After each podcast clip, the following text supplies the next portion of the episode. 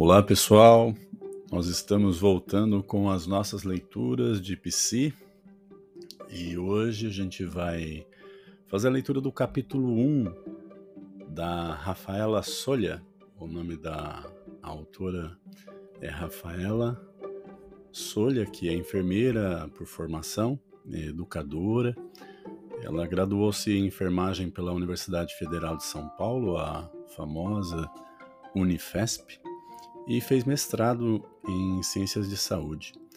O livro dela ele tem uma, um interesse didático, tanto que ele chama Saúde Coletiva para Iniciantes, Políticas e Práticas Profissionais.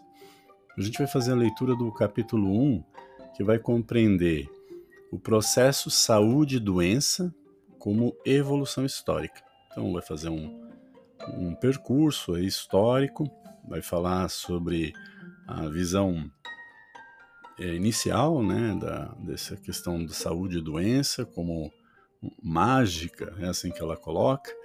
Vai, vamos percorrer também Hipócrates, a Idade Média, Renascimento, Iluminismo, a Era Bacteriológica, o modelo multicausal e até chegarmos a, ao conceito ampliado de saúde. Tá bem? Então vamos para essa boa leitura que acredito que interesse não só os PCs também, mas todo mundo aí da saúde e também a população em geral. Um grande abraço, vamos retornando aqui.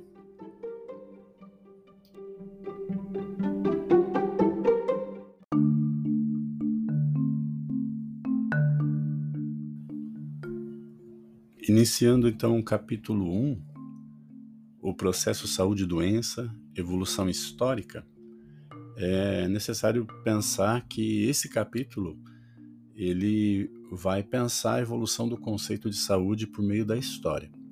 E a gente vai conseguir perceber que esse processo saúde e doença ele vai sendo modificado, ele vai mudando desde o primitivismo até os dias de hoje. A gente também vê nesse capítulo as teorias mais importantes formuladas para explicar esse processo saúde e doença e a gente chega até o, a definição que apresenta, é apresentada na nossa Constituição de 1988, nossa querida Constituição Cidadã. Vamos para o tópico 1, um passeio pela história. A saúde e a doença sempre fizeram parte da relação do homem com o seu meio, seja ele natural, aqui é referido, referido ao meio ambiente, ou social, e foram vistas e compreendidas de formas diferentes. Cada época explica a saúde e a doença a partir dos recursos disponíveis para essa compreensão, recursos esses determinados pelas estruturas sociais, científica e política específicas do momento histórico vivido.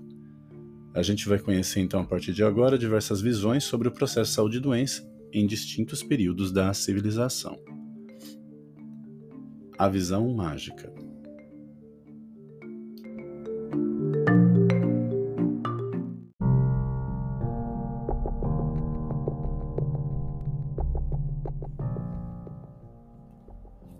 A visão mágica. Nos primórdios da civilização, a saúde era vista como algo natural e, portanto, não havia necessidade de explicá-la ela simplesmente acontecia. Já a doença, ou outros agravos de saúde, podia ser elucidada de duas formas.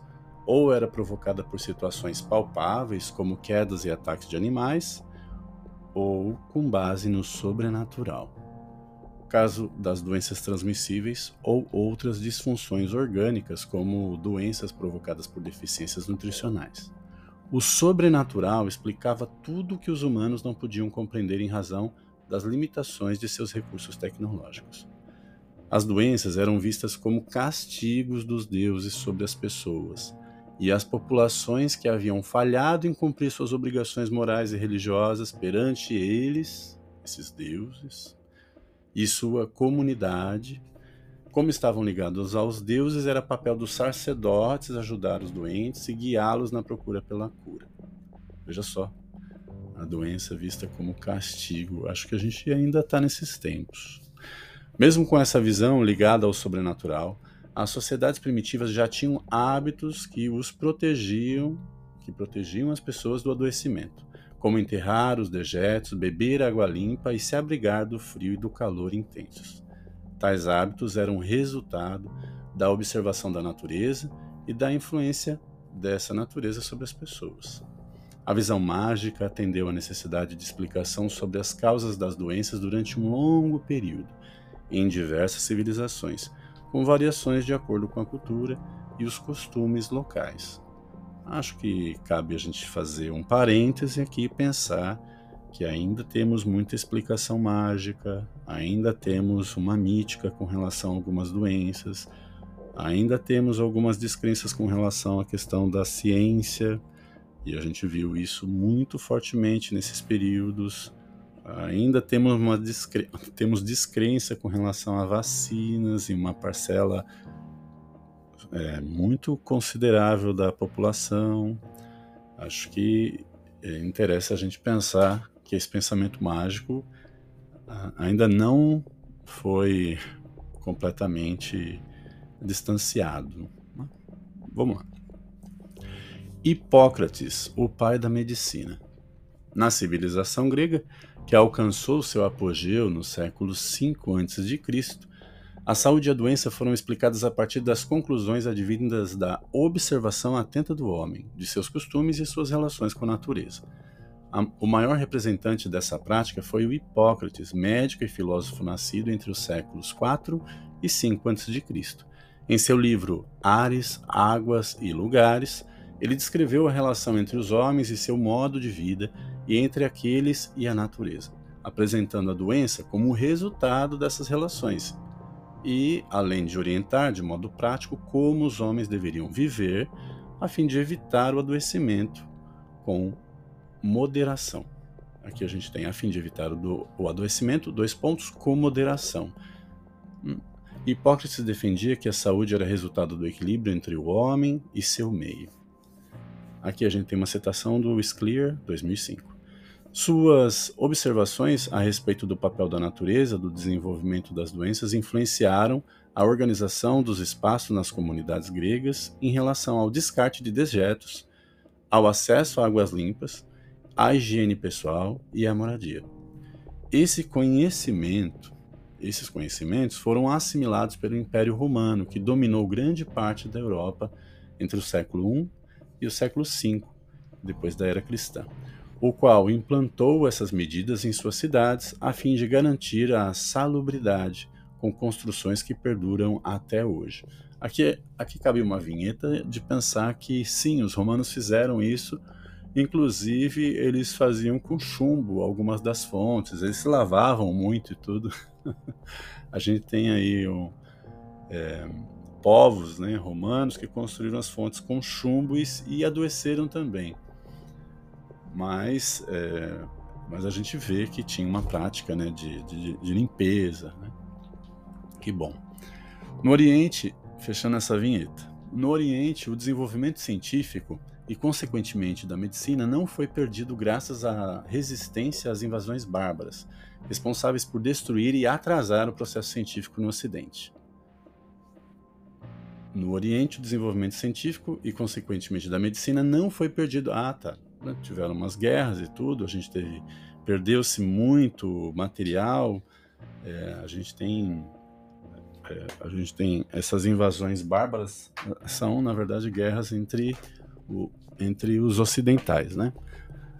Aqui continua na Pérsia, atual Irã, Existiam hospitais onde as doenças eram separadas pelos sintomas apresentados. A higiene e a alimentação eram fatores importantes no tratamento dos doentes, e as pessoas que lá trabalhavam eram treinadas para as suas funções. Medidas de proteção coletiva, como o escoamento de esgoto e a separação da água potável também eram comuns nas grandes cidades. Muito bem, vamos para a Idade Média. A Idade Média também conhecida como Idade das Trevas, perdurou entre os séculos V e XV. Esse período foi marcado pela presença onipotente da Igreja, ao pensamento mágico voltando, que dominou e enclausurou o conhecimento científico desenvolvido até então. Toda e qualquer teoria que explicasse a vida sem se referir a Deus era considerada blasfêmia. A organização das populações em feudos, eram comunidades, giravam em torno de um senhor feudal, dono de todas as terras e da população que nela era habitada, possibilitou o crescimento desordenado das cidades, com o aumento da aglomeração populacional. As cidades já não possuíam mais os mecanismos para garantir um mínimo de higiene, gerando assim um ambiente ideal para a proliferação de doenças transmissíveis e possibilitando a expansão de doenças epidêmicas de grandes proporções, como a peste bubônica, o tifo e a varíola. Aqui a gente tem Promesse Expose, um livro muito interessante que acho que é traduzido no Brasil como Os Noivos, que vai falar sobre esse período da peste negra, muito bonito o livro e muito triste, a peste negra, entre outras doenças. A época de Shakespeare também a gente encontra uma série de vinhetas aí que vão falar sobre essa insalubridade né, é, nas, nas, nas cidades.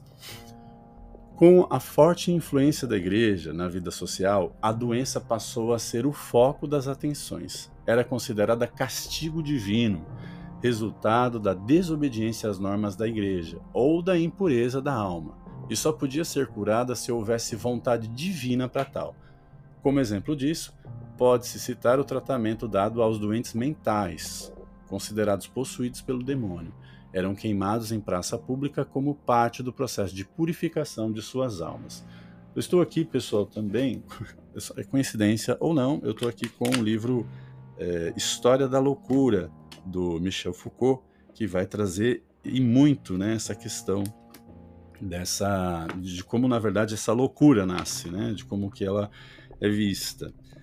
Quem sabe a gente não faz a leitura de algum ou outro capítulo aqui do História da Loucura no futuro. Vamos continuar. Durante quase dez séculos, as cidades ficaram à deriva no que diz respeito às regras sanitárias, Somente próximo ao fim da Idade Média, algumas medidas sanitárias foram tomadas a fim de melhorar a saúde da população, como a proibição de jogar animais mortos e restos de alimentos nas vias públicas. Nesse momento, também começou a tomar forma a teoria dos miasmas, que relacionava a transmissão de doenças aos mal ares, maus ares, ou ares pútridos. Olha, eu lembrei também eu não sei se é Morte em Veneza, que vai falar, que vai trazer essa questão do cheiro também. Não é Morte em Veneza, né? Deixa eu buscar aqui, pessoal, rapidinho, que é muito interessante essa questão do cheiro, esse medo. É, eu não, agora eu não lembro, eu lembro que era, era uma história muito legal que, é, que falava sobre esse, um cheiro que se alastrava pela cidade, não podia tocar nas pessoas, é, que matar, começou a morrer algumas pessoas. Não sei por que, que eu lembrei de Morte em Veneza. Eu tô com ela aqui também, mas eu acho que pode ser originada nos Desde alguns anos, a cólera hindu havia demonstrado a tendência de. Eu acho que é Morte em Veneza. Recomendo a leitura, é muito bonito. Depois eu vou dar uma olhada. Vamos lá. Com base nessa crença, ou seja, a crença da teoria dos miasmas, que o ar das, das casas e cidade era infectado e capaz de transmitir doença, o, a medicina utilizava os recursos que considerava corretos. No caso da peste bubônica, doença transmitida pela pulga do rato, por exemplo, os médicos usavam roupas especiais como máscaras e ervas aromáticas, no intuito de purificar o ar conforme Aqui a gente apresenta uma figura que tem uma máscara que a gente vê às vezes no Carnaval de Veneza, ou é, para quem gosta de, de séries, a gente tem uma série muito legal que vai apresentar o Morpheus. Deixa eu pesquisar aqui. Morpheus é numa série da Netflix, que eu, eu acho. É o Sandman. Muito legal, é a máscara que ele usa. Então, se vocês quiserem saber como que é essa máscara desse desenho aqui, ela lembra muito a capa e a máscara que o Sandman usa. Ela parece um bico, sabe? De, de um abutre. Continuando. Ao entrar na casa das pessoas doentes, ervas eram colocadas na ponta desse bico, né? Lembra um abutre? esse bico da máscara, para evitar esse contágio. Pessoal, lembrei também, na literatura, o flautista de Hamelin, né, também vai falar sobre essa questão dos ratos nas cidades na época medieval. Atualmente, ainda é possível identificar populações que explicam o adoecimento como evento ligado ao poder divino e que desenvolveram rituais de cura partindo desse olhar. Você já observou que no Brasil, um país onde a religiosidade é muito presente no cotidiano das pessoas, ocorre a busca pela cura de várias doenças por meio de rituais, que podem ou não ser utilizados paralelamente aos tratamentos tradicionais da medicina moderna. Quantas vezes não se fazem cultos, novenas e outros rituais pela recuperação de um membro da família? Ou se leva ao altar para que o pastor é, assim proceda, né? É, com relação a, a, esse tipo de religião. Ou a gente também tem no candomblé alguns ritos, né? Aqui ele colocou cultos, novenas e outros rituais. Eu só estou citando é, mais pontualmente. Vamos agora para o renascimento. É, é curioso que o pensamento mágico ainda ele, ele persista, né? Nós somos seres com crença, a gente a gente tem uma relação muito forte, né, com esse mágico, com esse universo. Vamos lá. O Renascimento. A partir do século XV, houve uma ruptura entre a igreja e o poder político, com mudanças importantes para a sociedade ocidental, as Américas foram descobertas com suas. Aqui descobertas está entre aspas, não foram descobertas. Com suas civilizações maia e asteca e populações indígenas de todo o continente, o que levou à propagação para os dois lados do mundo de novas doenças e epidemias. Nas artes e na ciência, reiniciaram-se as pesquisas que visavam compreender o funcionamento do mundo e também do homem, os estudos biológicos passaram a crescer com maior rapidez, com o desenvolvimento da, de teorias e equipamentos que auxiliaram na pesquisa de fenômenos naturais, entre eles o funcionamento do corpo humano. Pela, aí a gente tem já o Leonardo da Vinci com vários estudos, eu acho que ele representa com o homem vitruviano esse, essa retomada. A gente tem os afrescos, a gente tem os estudos de arte, é, qual é a relação? Bem, pessoal, as relações entre arte e ciência, elas, elas, elas vieram até as épocas atuais. A gente lembrar que o Freud, ele, o Freud é neurocientista, mas os estudos de neuro iniciaram com um artista. Ele gostava muito de pintar e tudo e fez algumas é, elaborou através da arte dele algumas soluções que é, que redundaram aí absurdamente, né, magicamente, no, na, em como a gente pensa o neurônio, em como que a gente observa o neurônio. Eu ia pesquisar aqui, mas a gente demora um pouquinho, né? Vamos continuar a leitura que ela está bem interessante. Só para a gente pensar que a arte ela contribui muito para a gente poder pensar essa medida do homem, esse homem que vai tomando forma e que vai saindo da religiosidade e que vai se aproximando de si, esse, essa, essa potência humana, né? ela vai sendo retomada. E a gente tem é, a gente tem as, as artes para poder fazer essa orientação, pelo menos nesse momento aqui que estamos fazendo essa leitura. Os estudos biológicos passaram a crescer com maior rapidez, com o desenvolvimento da, de teorias e equipamentos que auxiliam na pesquisa de fenômenos naturais, entre eles o funcionamento do corpo humano. Pela primeira vez, a, disse, a dissecção, os cortes, né, do cor, dissecção, as separações, os cortes, as análises do corpo humano não foi considerada pecado e vários estudos gregos e islâmicos foram resgatados possibilitando aos cientistas europeus o conhecimento do homem em seu interior e a compreensão das relações entre os órgãos, ainda que de forma incipiente, vaga, é, ainda que de forma inicial. A analogia entre o funcionamento do corpo humano e algumas máquinas era frequente entre os pesquisadores, daí o início da ideia de que a doença é um defeito da máquina humana, sem relação com o meio externo. A teoria dos miasmas ainda era forte nessa época. A gente está citando aqui o século após o século XV. ainda era forte nessa época e a partir dela, códigos sanitários foram escritos com o objetivo de sanear as cidades. Controvérsias sobre a origem das doenças tiveram seu início, opondo cientistas que acreditavam no contágio contra aqueles que consideravam o ambiente o principal agente desse processo. Aqui tem uma recomendação falando sobre. É, recomendando um link para a InfoEscola e a biografia do Leonardo da Vinci. Ah, veja, a gente havia citado assim. O Iluminismo, em seguida, vamos lá. O Iluminismo. A partir da Revolução Industrial, que ocorre ali na segunda metade do século XVIII, na Inglaterra, nasceu uma nova forma de produção de bens de consumo. Só fazendo, situando então, que a gente tem o pensamento mágico, a gente tem em seguida Hipócrates recomendando então essa relação do meio ambiente com as doenças e o ser humano. Em seguida, a gente tem uma, uma perdição desses saberes por conta do avanço do pensamento mágico da igreja, e a gente fica assim durante séculos. Em seguida, a gente tem a, o retorno desse homem, né, esse, a razão, ela retornando para que se pensasse essas relações. A gente tem a teoria dos miasmas, que ela surge, e também é, a gente tem aí o homem como máquina. Eu acho que isso é interessante. O homem como ser humano, o ser humano como máquina. Então, só para a gente poder pontuar cada fase com um significante específico.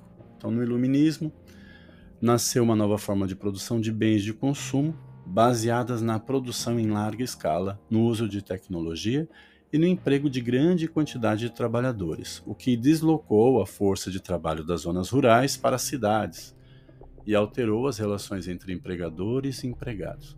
Para o primeiro grupo, gerou riqueza.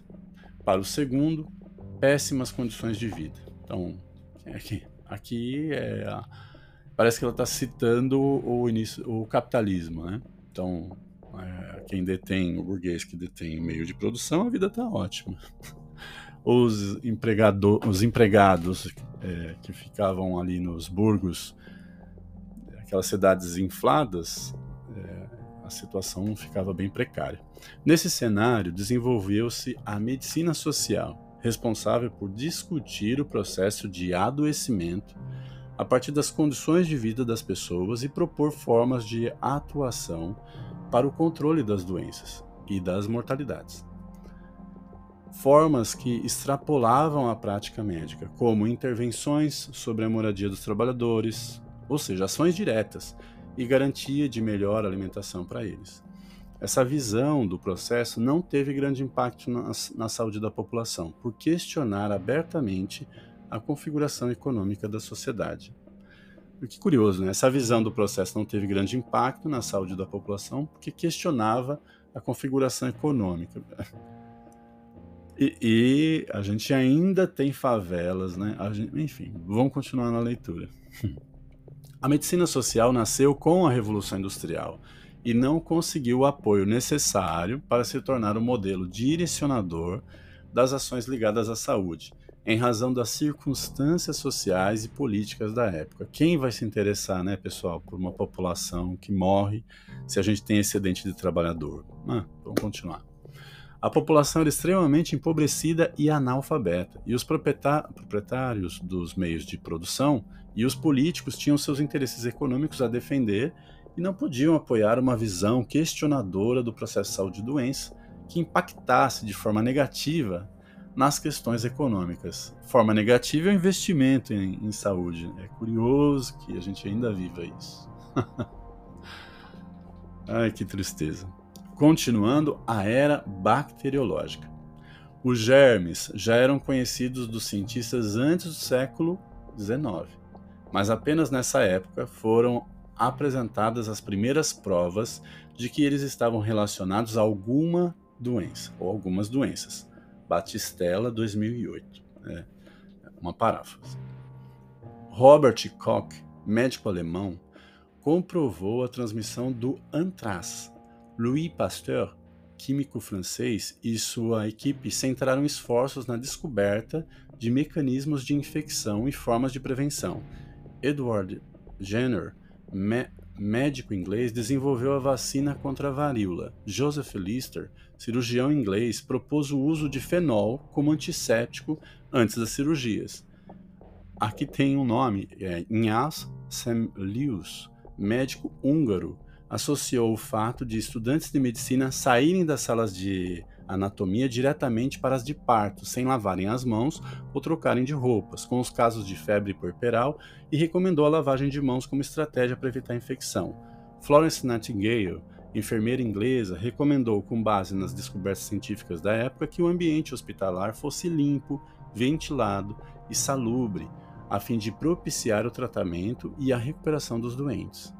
Todos eles foram atacados pela própria medicina e tiveram seus estudos aceitos somente após muita contestação e comprovações inequívocas de suas teorias.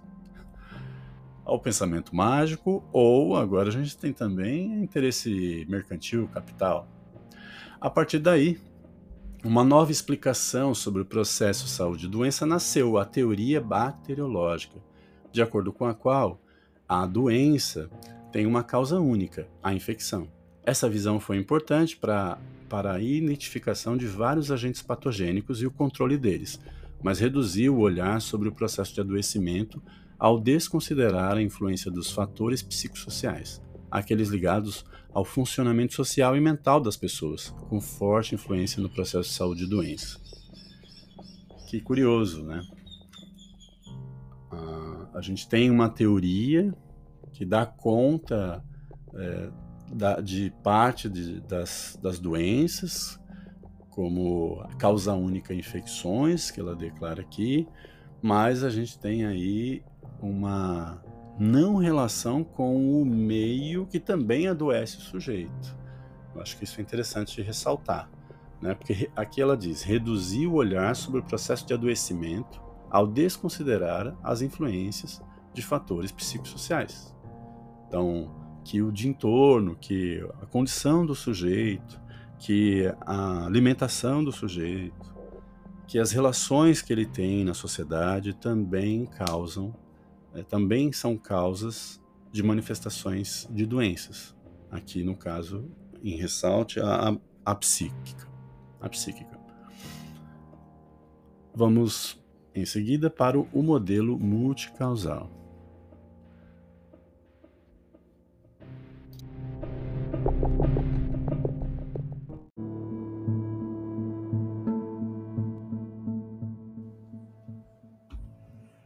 O modelo multicausal.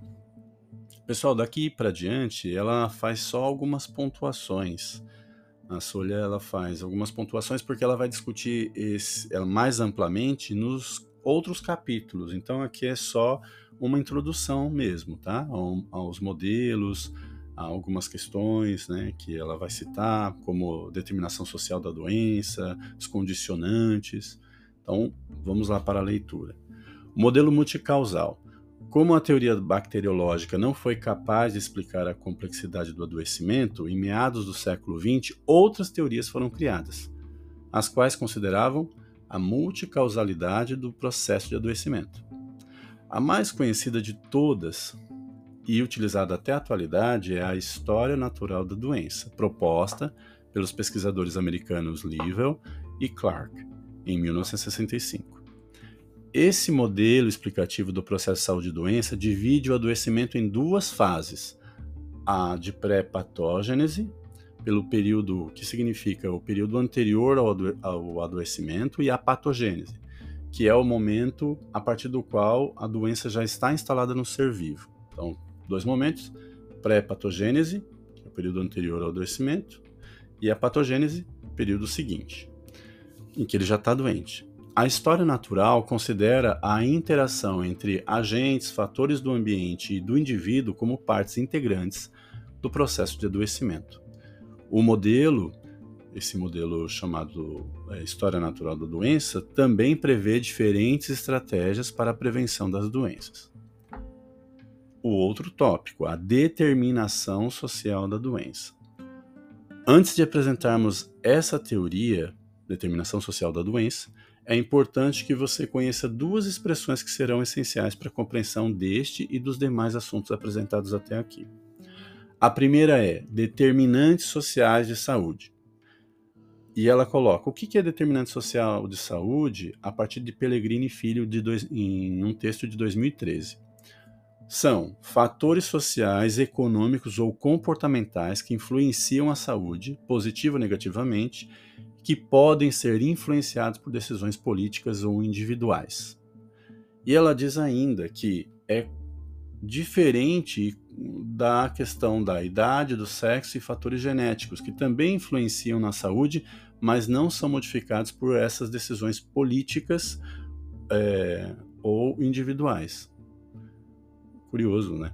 Então, as, a, aí depois ela deve dar algum tipo de exemplo, né? Mas é importante a gente pensar que determinantes sociais têm a ver com fatores sociais, econômicos ou comportamentais que influenciam, que influenciam a saúde e podem ser influenciados por decisões políticas ou individuais. Isso que a gente tem que guardar.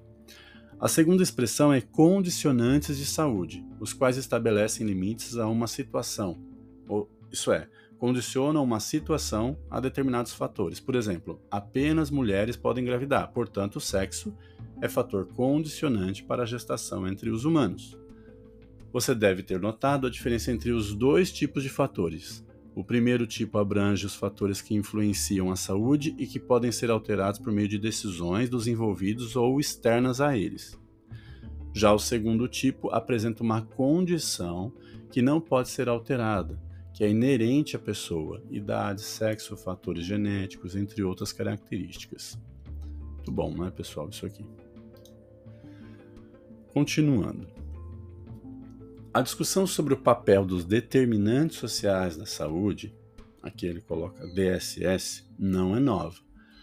A partir dos anos 60, vários teóricos, principalmente na América Latina, começaram a questionar as teorias explicativas sobre o processo de saúde e doenças vigente, por não responderem às reais necessidades de saúde das pessoas. Então, uma nova teoria foi desenvolvida resgatando alguns preceitos da medicina social e com aprofundamento das questões sobre o papel do Estado e da sociedade na saúde das populações, a determinação social do processo saúde e doença. Essa ficou sendo então a teoria.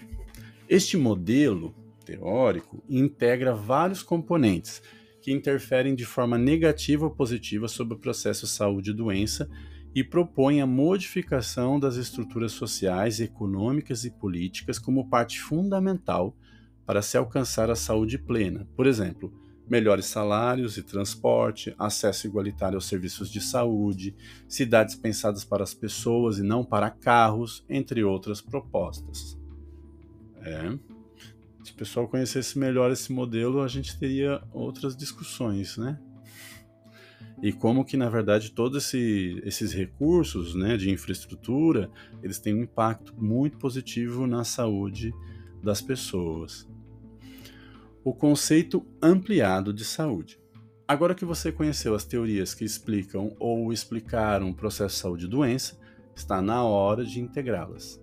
Depois de um longo percurso, pesquisadores de diversas áreas e a população perceberam que não é possível explicar a saúde ou a doença a partir de um único ponto de vista, em razão da complexidade do tema. Alguns modelos explicativos reforçaram a ideia de que o homem funciona como uma máquina e de que toda doença é desarranjo desta ou das partes que a compõem.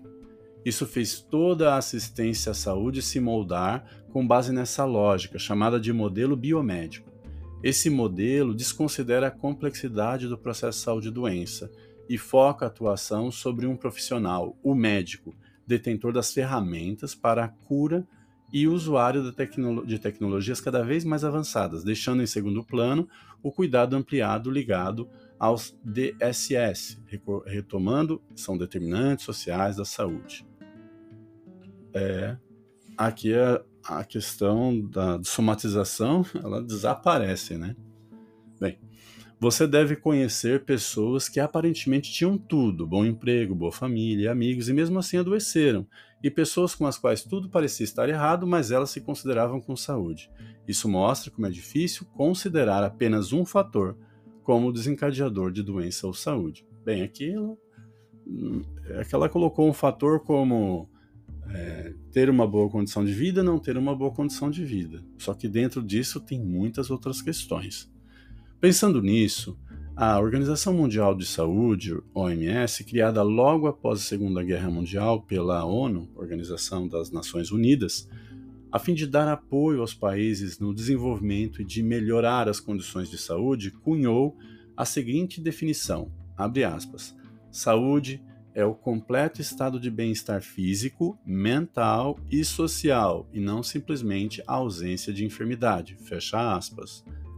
Essa definição é tida como utópica, uma ideia de algo perfeito, mundo inalcançável, pois o homem nunca será um ser completo, uma vez que está sempre em busca de sua felicidade e aperfeiçoamento, mas acerta ao dizer que a saúde não é a simples ausência de enfermidades. O Brasil, aqui pessoal, eu não sei por que ela colocou essa questão né, como uma definição utópica, porque o bem-estar físico, mental e social ele é possível né? Ah, não, mas a pessoa não vai ter problemas eh, psicológicos. Não, ela pode ter, mas ela também pode ter ferramentas para lidar com ele. Se a gente tiver uma, uma estrutura social é, que ela seja mais igualitária, né? distribuição de renda, questões é, de infraestrutura básica, saneamento, a gente já evita muito dessas questões. Eu não, eu não entendi muito bem o comentário dela e eu faço essa pontuação aqui é, que eu estou em desacordo com isso, tá?